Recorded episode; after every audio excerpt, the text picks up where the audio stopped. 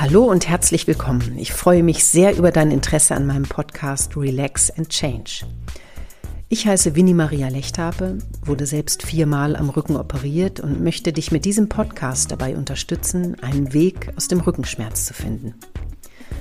Ich selbst habe mich ziemlich allein gefühlt in dieser Zeit mit all meinen Fragen, weil mir Zusammenhänge nicht klar waren über das Krankheitsbild und vor allem über die dahinterliegenden psychosozialen Auslöser.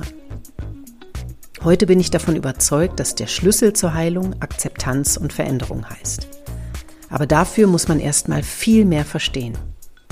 Über medizinische Zusammenhänge, auch über unser Gesundheitssystem, sich selbst und was man im Leben will.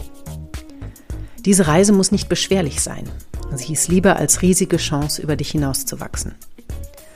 Es wird dir gelingen, wenn du dich der Rückenproblematik nicht mit Kampfansage entgegenstellst, sondern eher als gelassener Beobachter von außen, der auf das eigene Leben blickt, seine Rückschlüsse zieht und die richtigen Veränderungen einleitet.